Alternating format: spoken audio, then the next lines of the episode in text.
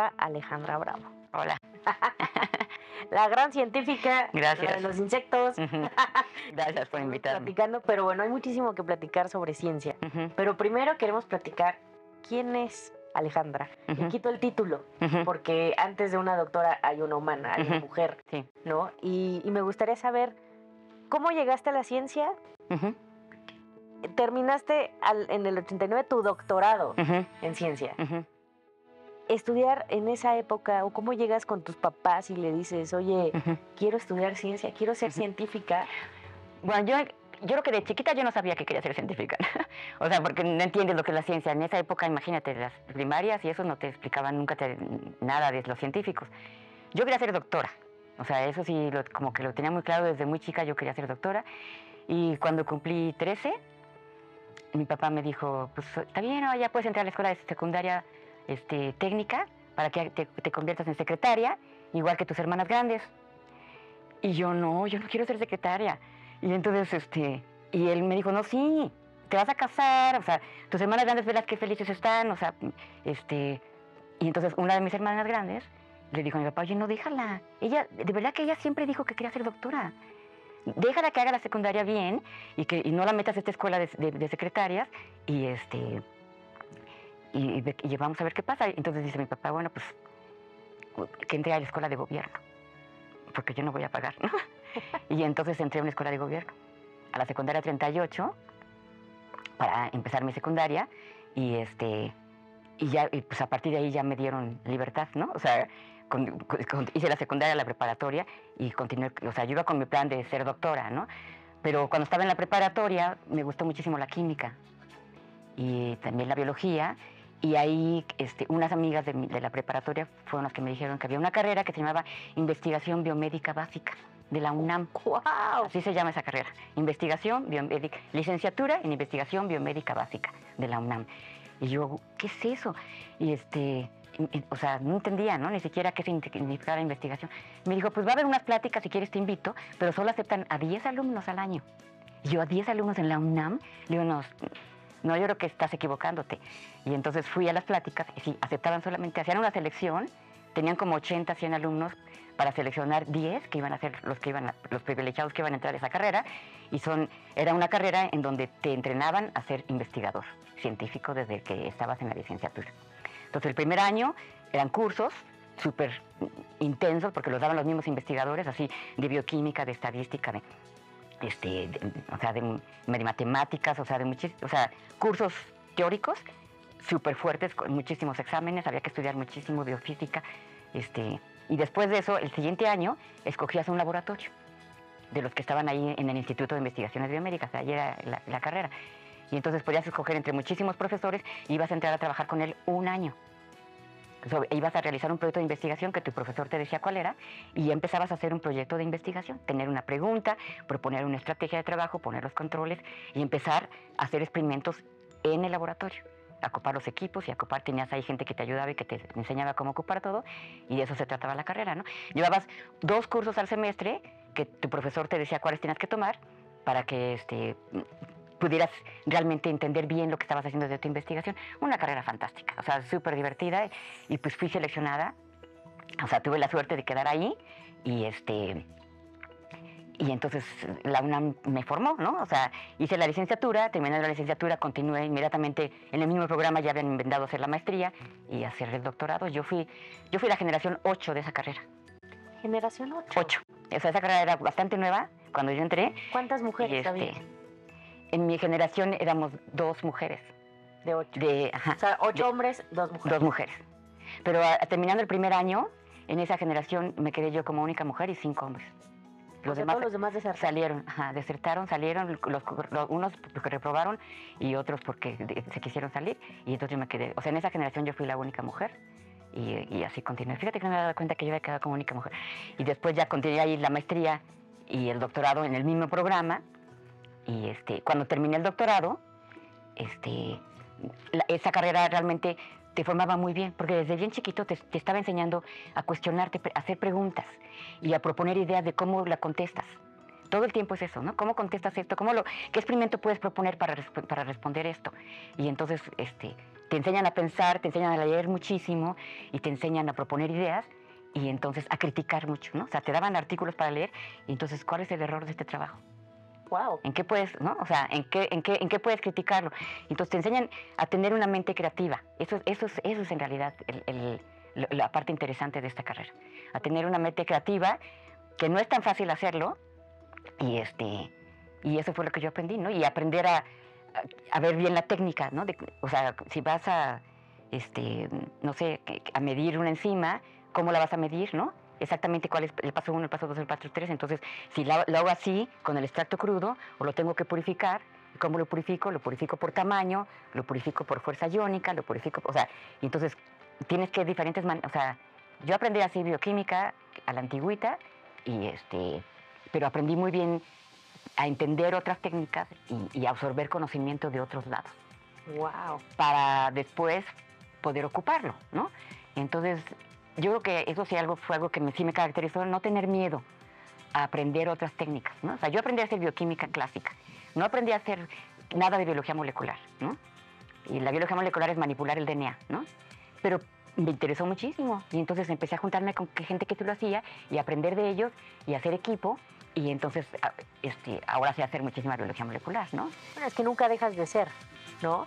Y nunca dejas de evolucionar. Así como evoluciona la ciencia, pues yo creo que los mismos científicos tienen que ir evolucionando. Pero Alejandra se lo cuestionó antes de entrar a la carrera. No, en realidad sí, cuando entré a la carrera sí me di cuenta de que yo era súper inocente y que yo no entendía ni siquiera lo que significaba hacer ciencia. En ese momento, así, tal cual. ¿Y lo Pero- dudaste? Pero no, no dudé nada, no, me gustó muchísimo. Este, sí, no. ¿Papás qué dijeron?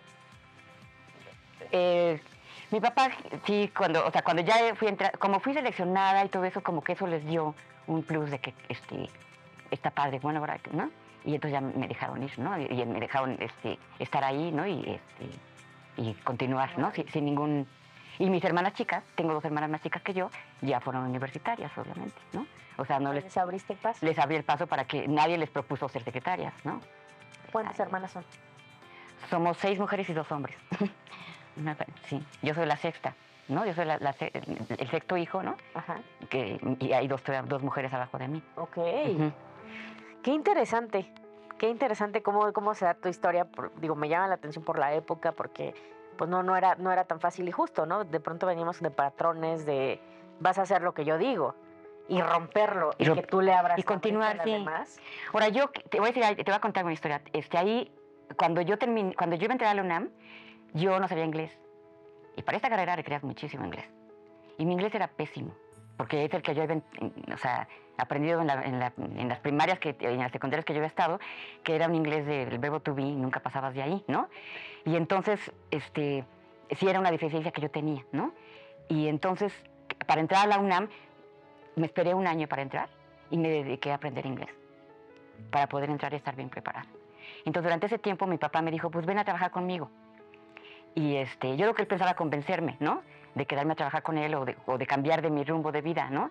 Él tenía una agencia de Volkswagen y yo llegué ahí a, hacerle contabilidad y el, departamento de cobranzas, yo este, me lo administraba, ¿no? Pero yo seguía con mi idea de la UNAM, ¿no? Y de entrar ahí, ¿no? Y y de al, al último momento dije, no, igual ya esto no, mejor voy a entrar a comunicaciones. ¿Cómo son los niños? no? Mejor, voy, mejor voy a entrar a comunicaciones. Y yo, ¿por qué? Y entonces, ¿por, por qué? Pues porque hice unos comerciales de Coca-Cola y entonces pues me había gustado mucho el, el rollo de hacer comerciales y que- como que también es algo muy divertido, es algo creativo, ¿no? También, ¿no? Y entonces sí me gustó también la idea y dije, no, pues mejor se me hace que sí me voy a entrar a, com- a comunicaciones. Y este, y estando en, en la cola para hacer el examen ahí en la Ibero, me encontré con unas amigas de la preparatoria y, este, y entonces me dije, pues no es que te habían aceptado en biomédicas.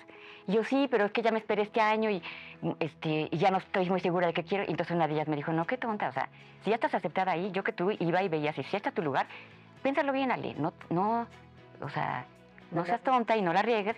Y entonces este, fui a biomédicas, me recibió allí el doctor Palacios, un encanto de hombre, me dijo, ya regresaste, yo sabía que sí ibas a regresar, no sé qué, que me recibió, o sea, súper bien, y me dijo, pues ya, ya, vente.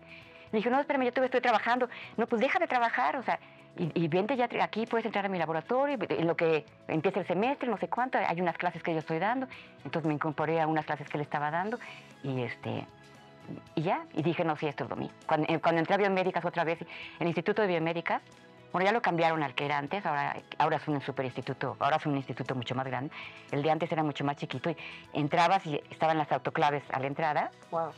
que son las que esterilizan todo, ¿no? Entonces, en cuanto entrabas al edificio, olía a, a autoclave, ¿no? A, a- a A bacterias, tenía un olor especial, ¿no? Entonces, yo entré ahí y dije, no, sí, yo aquí soy, o sea, no, sí. Y no me arrepentí ya nunca más. O sea, entré, empecé a estudiar, las clases muy duras al principio, te digo, pero después el trabajo en laboratorio es súper divertido, porque es un trabajo, es artesanal, es artesanal. O sea, hay que Totalmente. estar concentradísimo y hay que estar así. Tuve una maestra muy buena que fue Alicia González, que ella me enseñó a cuadricular mi bitácora y a planear mis tiempos y cada 10 segundos arrancas una reacción y pasas dos tubitos de aquí para acá y aprovechas todos los tiempos. Y no, me volví súper eficiente en el laboratorio, fui muy buena. O sea, me gusta cocinar también, entonces es lo mismo, es como cocinar, pero siguiendo un protocolo muy estricto.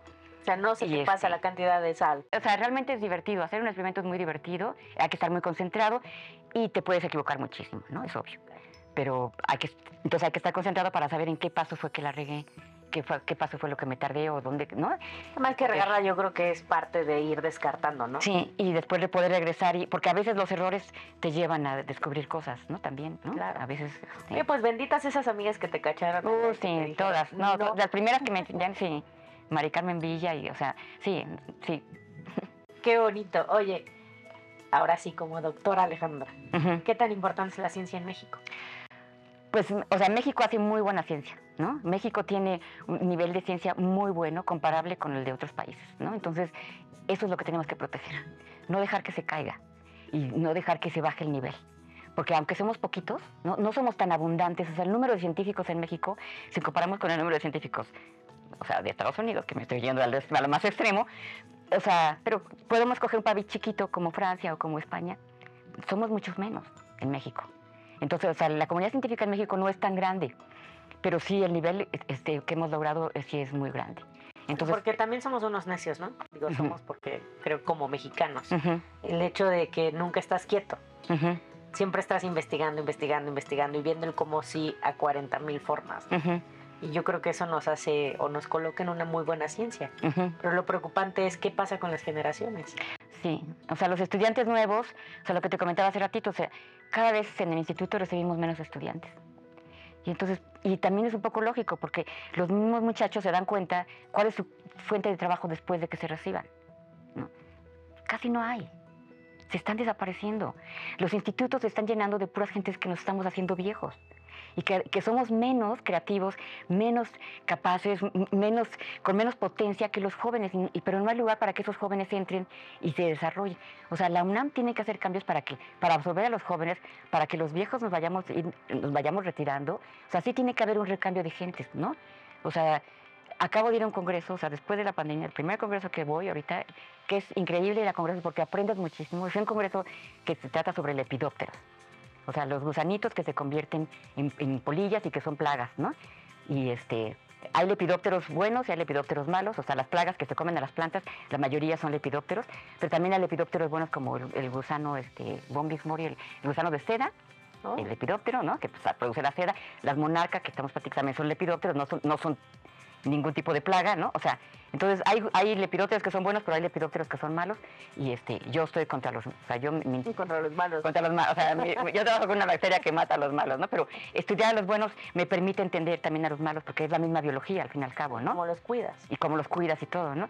Y, este, y en este congreso, las pláticas más interesantes fueron puros muchachos jóvenes. Las cosas más que te quedabas así, ¿Qué edad? ajá, 35, 40, Wow, abajo de 40.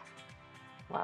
Sí, No, yo- yo ya los veo jóvenes, o sea, Yo creo que no hay una competencia, más bien es un match de, de habilidades, ¿no? De habilidades. O sea, alguien viene más conectado, nace con el internet, este, entiende el tema de las computadoras, ¿no? Como esto que me decía. el análisis global, o sea, ahorita todo es análisis global, o sea, todo, la ciencia está avanzando muchísimo porque podemos analizar todos los genes de una célula al mismo tiempo casi casi. Entonces, ¿cuáles son los RNAs que se prenden? ¿Cuáles son las proteínas que se Entonces, haces, ¿no? Transcriptómica, o sea, haces genómica, transcriptómica, proteómica. O sea, te vas a todos los niveles. O sea, todo es, todo es global y todo es así. Entonces, para todo eso requieres bases de datos, requieres análisis de computación, o sea, para que te permita este, identificar las cosas. Y...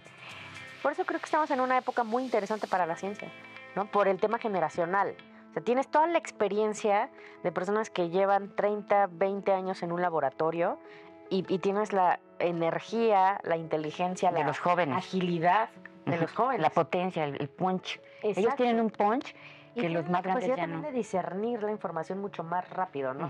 Y la metes en un programa que hiciste en dos segundos. Que tú lo fabricaste inclusive, o sea, es tan grueso, sí. Entonces, ¿qué, ¿pero qué necesitamos para que haya más jóvenes en la ciencia? O sea, sí la UNAM, sí las empresas a lo mejor, pero ¿cómo un joven puede voltear a ver la ciencia como una opción? O sea, tenemos que inculcar el gusto, nosotros los profesores. O sea, tenemos que inculcar, inculcar el gusto por la ciencia para entusiasmarlos, para hacerles sentir eso que yo siento de que es súper divertido. O sea, porque si sienten que es aburrido y que es demasiado estudiar, o sea, les da flojera, ¿no? O sea, mis propios hijos, o sea, Pablo, el, que es matemático, él me decía, no, a mí no me gusta lo que tú haces, porque es pura memoria. Y yo, claro, no es memoria. Si fuera pura memoria, o sea, un científico no es una gente que tiene buena memoria. Un científico bueno es una gente que tiene mucha creatividad y que puede inventar muchas cosas y que se está imaginando posibles escenarios y posibles soluciones. Eso, eso es lo que es un científico. Entonces, tenemos que enseñarles a los niños a los jóvenes que hacer ciencia es divertido. Y entonces enamorarlos desde ahí, para que, porque ya una vez que estás enamorado, entonces ya no lo sueltas, ¿no? Para, darles la oportunidad. Y también tenemos que generar, tiene que haber un cambio. O sea, tenemos que generar un cambio para que tengan oportunidades. Porque si ellos no ven las oportunidades, entonces, ¿qué van a hacer después? O sea, cuando estudian, entran como yo, ¿no? Y está muy divertido hacer la licenciatura, hacer la maestría, hacer el doctorado. Acabas el doctorado y ahora qué hago? Y no hay trabajo. Yo quiero un laboratorio. ¿De dónde lo consigo? Porque es carísimo un laboratorio. Sí, es carísimo un laboratorio. ¿Dónde lo consigo? ¿Dónde? O sea, ¿quién me contrata? ¿No? O sea, entonces hago un postdoc aquí, hago un postdoc. O sea, ahorita, ¿no? Hacen postdoctorales en una estancia, en un laboratorio, hacen otro. Y ya que terminaron el postdoctoral, ahora también ya tienen una capacidad en ese momento tan súper creativa. Yo lo veo con mis estudiantes. Un estudiante que entra a hacer el doctorado conmigo, los últimos años, uff, ya ellos, o sea, son unas balas y trabajan casi solos y hacen, y ellos son los que llegan y me proponen, voy a hacer esto y no sé qué, y ya metí, y ya, ya pensé, y ya, o sea, ya ellos están así, o sea, casi casi cuando se van, ya no quieres que se vayan, porque, o sea, se te va tu, tu, ¿no? tu compañero de trabajo más fuerte, pero pues se tiene que ir, ¿no? Es, es, parte de su vida. Y este, ahora que se vaya a un lugar bueno donde se pueda desarrollar y pueda seguir teniendo este mismo desarrollo que yo pude tener, eso es lo que hay que buscar. Qué impresionante. Y digo, la ciencia, lo platicamos hace un momento, es tan importante como pues nos salvó ahorita en la última pandemia, ¿no? Y nos salvó en un año. ¿Cuánto tiempo nos habríamos tardado y cuántas vidas habría costado si no hubiera estado la ciencia de por medio? Y, fue con una tecnología nueva, pero que ya se había desarrollado años atrás y que no fue no fue vista, no fue reconocida. Fue explotada, ¿no? sí, o sea, eso fue hecho a un lado, ¿no? Y, y, resulta que fue la solución en el momento de la pandemia, ¿no? Y, y que puede ser la solución para muchas otras enfermedades, ¿no? A mí me parece eso asombroso porque es cuando entonces el mundo entero sí dice, ah, o sea, hay alguien que se dedica a hacer esto, ¿no? Y sirve, y hace cambio y, procura la vida, ¿no?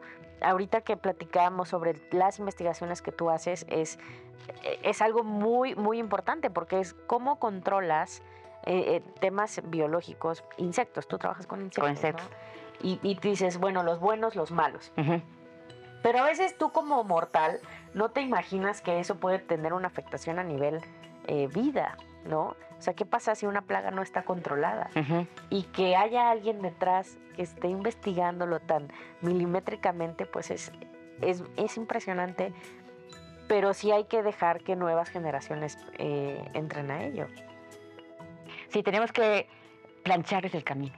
eso es lo que, lo que tenemos que hacer. Ayudar a que se, presenten las condiciones para que esos jóvenes tengan este, oportunidades como nosotros y además entusiasmarlos y, este, hacerlos que quieran participar en esto, ¿no? Entonces, este, la gente joven yo sí pienso que es la que tiene el empuje y la capacidad para en un futuro lograr cambios mucho más, mucho más importantes, ¿no? Ahorita, el momento, yo sí se lo digo a mis estudiantes, el momento que ellos están viviendo es increíble, ¿no? Porque tienen ahorita, la ciencia ha evolucionado muchísimo en los últimos años por la computación y por, y por todas las máquinas nuevas que se han inventado. O sea, este, es impresionante, impresionante, ¿no? O sea, por ejemplo, mm, por decirte algo, el genoma humano. Para secuenciar el, el primer genoma humano se tardaron como 15 años. Trabajaron en colaboración muchísimos laboratorios de todo el mundo. Y, y, fue algo tardadísimo. Y ahorita, o sea, ya las máquinas que existen para secuenciar DNA, o sea, son rapidísimas. Y entonces, no sé exactamente en cuánto tarda en, en, secuenciar un nuevo genoma de un nuevo humano, pero es rapidísimo, ¿no? o sea, una bacteria, con las cosas que yo trabajo, se secuencian en, en cosas de días. ¿En serio? Impresionante. Porque ya hay unas máquinas que, este, que te, hacen secuencias súper largas. Yo creo que conforme avanza el tiempo y la tecnología. Cada vez va a ser más. Va a ser mucho más rápido. Mucho más rápido y mucho mejor. Como lo que hablamos de los microscopios, ¿no? Que, los puedes ver a 200 micras. Nanómetro. Nanómetro. No, micro, no Me fue muy arriba. Nanómetros. y, y tú ya lograste, o bueno, han logrado ahorita. Hacer super resolución. A 50 o menos. O sea, ¿qué es lo que estás viendo? Sí, no, ya, ya pronto se va a llegar al nivel atómico. O sea, sí, no, está padrísimo. Realmente la super resolución es una, son técnicas súper novedosas que a mí me tienen muy entusiasmada. Este, estoy colaborando con gente que hace eso para poder analizar cosas a, un, a un nivel de profundidad más grande, ¿no? Y es muy bonito porque pues lo estás viendo, ¿no? Eso es lo padre de la fluorescencia y de, las imágenes, ¿no? No es lo mismo trabajar con una imagen que tú te estás imaginando a algo que ya es una foto que sacaste del organismo vivo, ¿no? Eso es padrísimo, ¿a poco no? Veo tus ojos y veo cómo brilla esa, emoción de, tu... Bueno, te imagino en un laboratorio, eh, como niña chiquita, viendo todo este, todo, esta, todo este descubrimiento, ¿no? Las fluorescencias, los tamaños. Creo que es un universo que pues no, no, no lo ve el ojo humano. ¿no? Y que tú tienes la oportunidad de, de no solo verlo, experimentarlo y crear. Sí, proponer ideas. Todo el tiempo estás proponiendo ideas. este, eso es lo bonito de la ciencia, ¿no? De que no paras de pensar, no paras de ser creativo y, de aprender, ¿no? Siempre tienes que estar leyendo y escuchando, ¿no? A otros, ¿no? Entonces, por ejemplo, yo he avanzado mucho en... Yo trabajo con una toxina con una bacteria que produce toxinas que matan insectos. Entonces, la toxina es como mi herramienta de trabajo, ¿no? Esa toxina que mata insectos, exactamente qué hace y cómo lo hace. Entonces, cómo cambia de forma y cómo, este, cómo es que puede matar a un insecto y no a otro, ¿no? Eso es lo que yo quiero entender bien, ¿no? Para poder manipularlo, para hacerlo más efectivo, ¿no? Eso sería como el último... De una forma seguro. más seguro, más efectivo, este, es eso, ¿no? Entonces, esas, este eso es, eso es lo que yo, con lo que yo estoy trabajando, ¿no? Con, con esas... ¿Cuántas mujeres hoy hay? O sea, en tu época eh, sabíamos que, bueno, como dices, en, tu generación solo fuiste tú. ¿Hoy vemos más mujeres en la ciencia? Sí, hay muchas estudiantes, ¿no? Estudiantes hay muchas, y casi 50 y 50 de, de, mujeres y hombres, ¿no? O a lo mejor hasta las mujeres ganan un poquito más, ¿no? Pero luego las que se quedan, las que llegan a niveles más altos, sí van, se van disminuyendo el número de mujeres. Y si vemos, por ejemplo, en el instituto, somos 40 grupos, 42 grupos creo, ¿no? O sea, ¿cuántos grupos están dirigidos por mujeres y cuántos están dirigidos por hombres? O sea, no llegamos al 30%.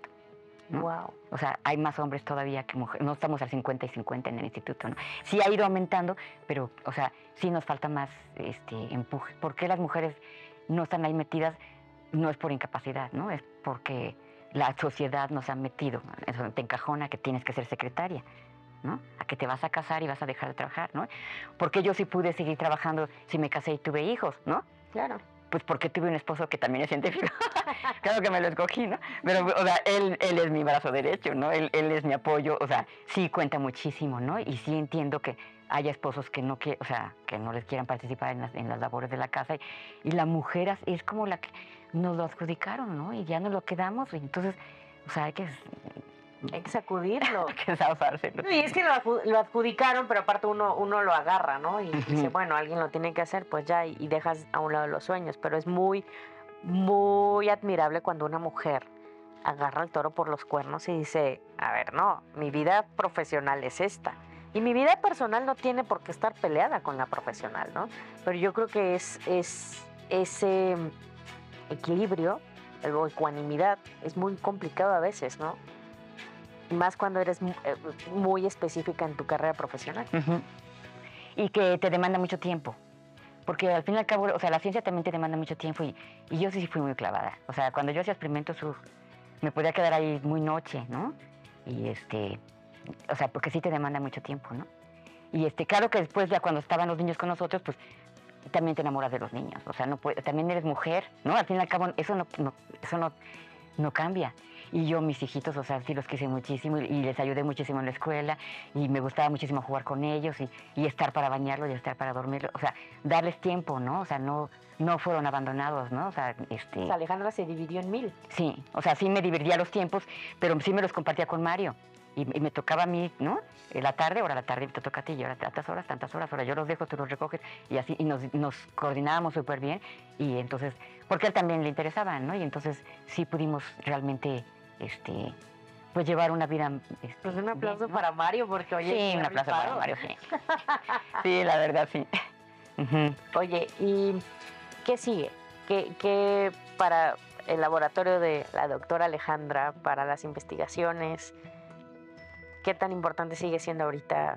Este, no, muchísimo, no. El control biológico de insectos es muy importante, ¿no? No va a dejar de ser importante porque los insectos son plaga y como se mencionó hace rato, se vuelven resistentes y entonces hay que inventar nuevas cosas para matar a los resistentes. Entonces esto es, es, es, una carrera, porque es una carrera de evolución entre dos cosas, ¿no? Los insecticidas y los insectos han ido evolucionando todo el tiempo. Desde que se inventaron los insecticidas químicos, también los insectos se han vuelto resistentes a los insecticidas químicos y por eso es que ahorita se ocupan tantísimos insecticidas químicos, porque los insectos son súper resistentes, ¿no?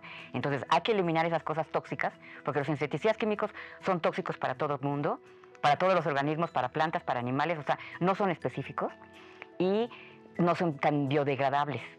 Se tardan muchísimo tiempo en degradarse y este, cada vez inventan mejores insecticidas químicos, también es cierto, pero los biológicos son mucho mejores en ese sentido, ¿no? Son mucho más ecológicos y son mucho más específicos, entonces hay que seguir con esa carrera, Entonces, yo creo que eso, para seguir trabajando con nuevas cosas, además, cada vez se descubren nuevas toxinas, hay, cosas, hay toxinas diferentes. La misma bacteria con la que yo trabajo produce como cinco toxinas diferentes. ¡Wow! De, diferente forma, de diferente estructura que funciona de diferente manera. Entonces, yo estudio sobre todo a, dos, bueno, ahorita yo estoy estudiando una tercera que es la VIP, o sea, estudio las CRI, las CIT y las VIP. Y, hay otras más que, este, que todavía no hemos empezado a estudiar, ¿no? Pero, ¿cuántas más hay? ¿A poco esta es la única bacteria que mata insectos? No, hay otras más. Entonces, yo podía seguir buscando, o sea, ¿me entiendes? O sea, sí, o sea, sí puede seguir, hay, o sea, muchas cosas más para seguir buscando mejores maneras de control biológico, porque el, control biológico no es nada más contra los insectos que se comen las plantas. También los insectos, por ejemplo, los mosquitos, son un problema muy fuerte de salud, porque transmiten muchas enfermedades, que cada vez ha habido más enfermedades, ¿no? Como la chikungunya. Sí, chikungunya, el Zika, o sea, todas esas son enfermedades nuevas que antes no eran muy importantes, antes nada más era el dengue y la malaria. La malaria ya cada vez va más para abajo, ¿no? Pero sigue siendo un problema muy fuerte en África, por ejemplo, ¿no? En México está súper controlado, pero hay otros lugares donde está, este, todavía sigue siendo problemas muy fuertes. El dengue en México es un problema tremendo. ¿No? ¿En serio? Sí, tremendísimo, fuertísimo. El dengue hemorrágico ha ido creciendo y este, cada año, en las épocas de lluvias, viene la reproducción de los moscos. Y, o sea, y mientras haya enfermos, hay, o sea, el mosco transmite el mosco pica a un enfermo y se queda el virus en, las glándulas salivales. ¡Wow! Y entonces cada otra persona que pique le va a transmitir, va a contagiar ese mosco. Y un mosco adulto puede vivir hasta un mes picando muchísimas personas. O sea, sí son cañones porque, o sea, de, huevo adulto se tarda una semana. o sea, de que el huevo se convierte en adulto, o sea, que pase por todos los estados larvarios para hacer la pupa y convertirse en adulto, en una semana puedes tener adultos. Y luego ese adulto no se muere rápido, se dura un mes. En cambio, las mariposas, un adulto de mariposa dura tres días. ¡Wow! Copula, pone huevos y, se muere. O sea, los lepidópteros con los que yo trabajo hacen eso. ¡Qué impresionante eso! Y todo el tiempo, cuando son larvas, dura tres semanas. Y la larva es la que te está molestando, ¿no? O sea, la larva es la que se come la planta y se la come, se la come, se la come, y pues claro que se la acaba. La, un con la que yo trabajo se llama manduca sexta. Este, el huevito es así, un milímetro, azul clarito, precioso. Sale una larvita preciosa también, azul clarita, con puntitos rojos, chiquitita. Crece así. El, gusa- el último gusano, el último cerebro larvario es como mi dedo, Enorme. un gusanote. Imagínate todo lo que comió para crecer desde aquí hasta acá. O sea, eso, o sea, Devoró. devoró. Y entonces este gusano es un gusano, es una plaga de tabaco que es importantísimo, o sea, que es súper defoliador. Y, y come jitomate y come muchas cosas. O sea, y este. Qué interesante todo Sí. esto. Pero sí, y después hace la mariposa. La mariposa es una mariposa horrible, negra, de esas feas, así grandota. Y este, pero sí dura tres días, copula, pone huevos. ¿Son las de la mala suerte? No, no, las de mala suerte todas son más grandes. La esta es como así, tamaño mediano, las, las otras son todavía más grandes. ¿Qué dice ¿no? la ciencia con la mala suerte? Ah, no sé. no creo en la mala suerte. O sea, sí. Yo creo en la ciencia. sí. Oye, el compromiso de las empresas con la ciencia, ¿no? Por ejemplo, Ha jugado un papel, ha jugado un papel muy importante para ayudar a la ciencia. Importantísimo. Ha ayudado a que se desarrolle más porque ha dado dinero. Claro, ¿no? es lo que se ¿Qué necesita. es lo que se necesita? Ha dado oportunidad para que se desarrolle más ciencia. O sea, las empresas han sido fundamentales para que se desarrolle. Y en México, las empresas mexicanas no están invirtiendo en ciencia casi, ¿no? Entonces, o sea, sí se requiere más inversión en ciencia a partir de las empresas. O sea, eso fue como que el boom de Estados Unidos. Muchas empresas empezaron a financiar su propia investigación y entonces ahora, este, mucha de la investigación que se hace se hace en empresas, no solamente en la academia, ¿no? Y en México en realidad son, es la academia la que hace la investigación, ¿no? Nada más, ¿no? La UNAM, el CIMBESTAF, ¿no? O sea, las, las universidades chiquitas, ¿no? Todas las universidades tienen sus propios centros de investigación y sé que están tratando de hacer cada vez más, ¿no? Pero, por ejemplo, esta parte de eh, los transgénicos, no sé, ¿no? Por ejemplo, tienes una, una, un control de plagas en un alimento que está muy controlado en su crecimiento, en su forma, en su DNA.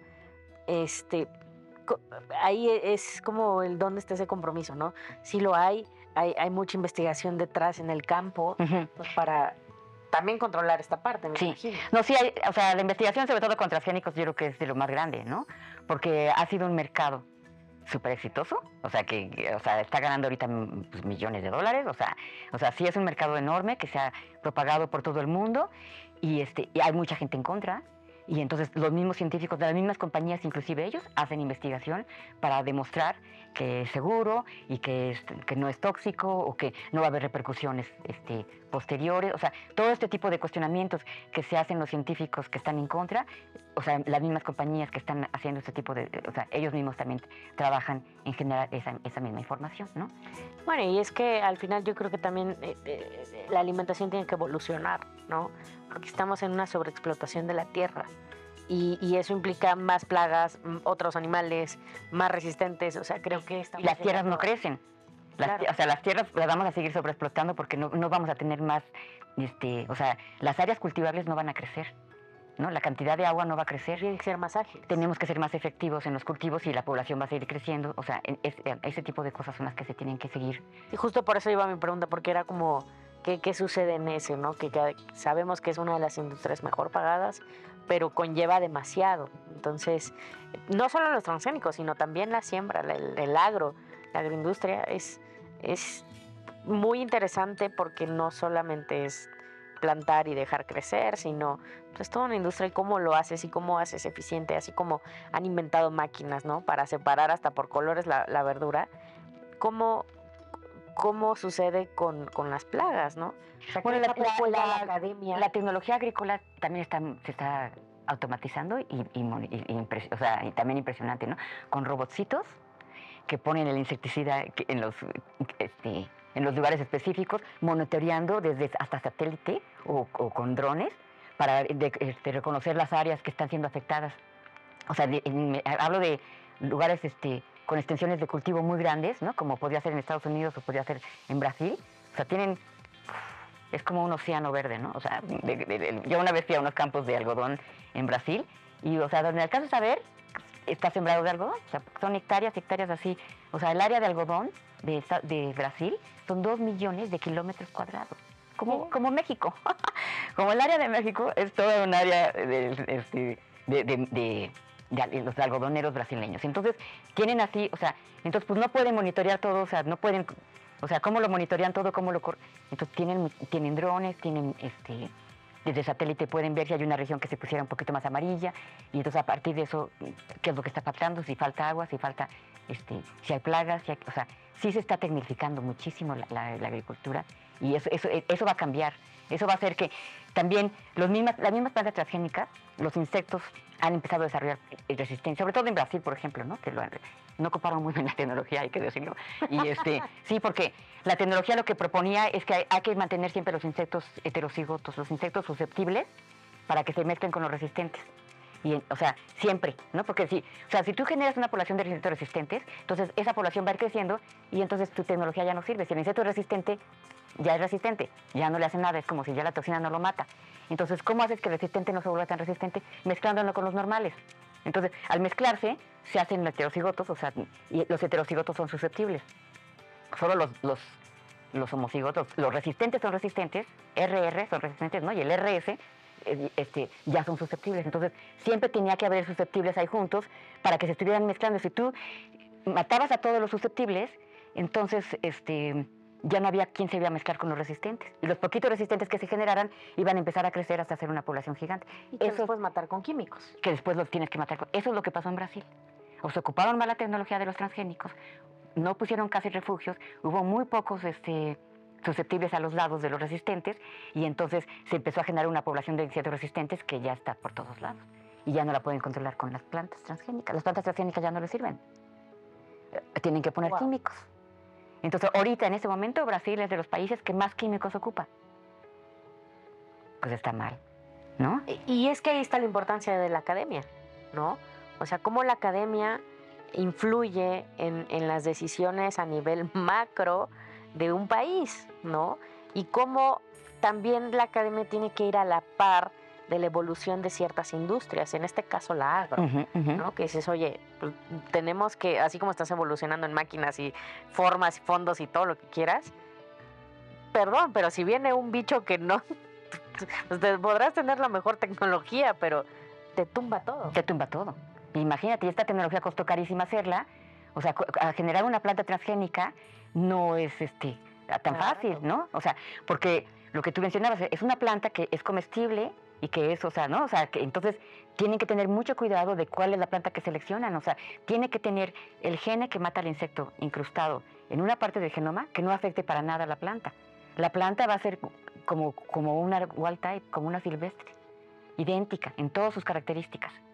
Y está el gene insertado en un lugar que es silencioso y no afectará nada, para que entonces o sea, pueda ser Entonces, seleccionar esa planta que tenga esas tiene el gen insertado, pero no es en cualquier lugar. O sea, es en un lugar que es silencioso y que la planta este, es súper eficiente para producir el maíz o para producir lo que fuera, ¿no? Y este, la soya o lo que son las transgénicas, ¿no? Entonces, este, sí, cuesta muchísimo dinero generar, ¿no? Y luego de ahí propagar esa y generar todos los millones de semillas que tienes que tener para un cultivo. Entonces, o sea, sí es una tecnología que ha costado muchísimo dinero para que entonces de repente Imagínate, los insectos se reproducen bien rápido. Claro. Y, cada insecto tiene 300 hijitos. No, ¿No? ¿No? y entonces las poblaciones se sobrecrecen, eh, eh, o sea, se exarvera, ¿no? Se, hace, se, exarvera y ya no lo puedes controlar. Cuando te das cuenta ya tienes una población resistente que ahora como la mato, ¿no? Claro. Entonces, ¿Cómo mantienes el equilibrio? ¿Cómo mantienes el equilibrio? Tienes que, o sea, sí tienes que jugar con las cosas y, y, este, y proponer ideas que sean exitosas, ¿no? Pues qué interesante. Interesante, doctora. La verdad es que es, es un mundo muy fascinante y, y pues nada, qué padre conocer personas que están moviendo a México desde sus laboratorios, ¿no? Y que a veces no lo vemos, pero existe. Sí, yo invito a, los estudiantes, a los niños, muchachos que tengan ganas de saber más, que quieran visitar el laboratorio, que nunca han estado en un laboratorio, no sepan muy bien de qué están, estamos hablando, ¿no? De qué significa ser un Se acerquen, entren a, los institutos de la UNAM, eh, los invito a mi laboratorio, vengan, les enseñamos las máquinas y las cosas que estamos haciendo y, este, y de esa manera irlos entusiasmando, ¿no?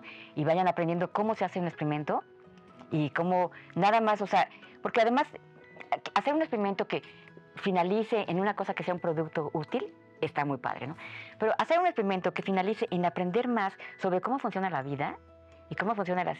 Es, es súper divertido, también es súper interesante. Entonces, no requieres hacer la hostia y el producto aquí, o sea, para, para poder tener una, este, un avance científico. El avance científico se va, es como una montañita que se va construyendo de lo que están haciendo todo el mundo y entonces así es como se va creciendo y como todos juntos, todos juntos hacemos este, generar nuevo conocimiento que sea útil, ¿no?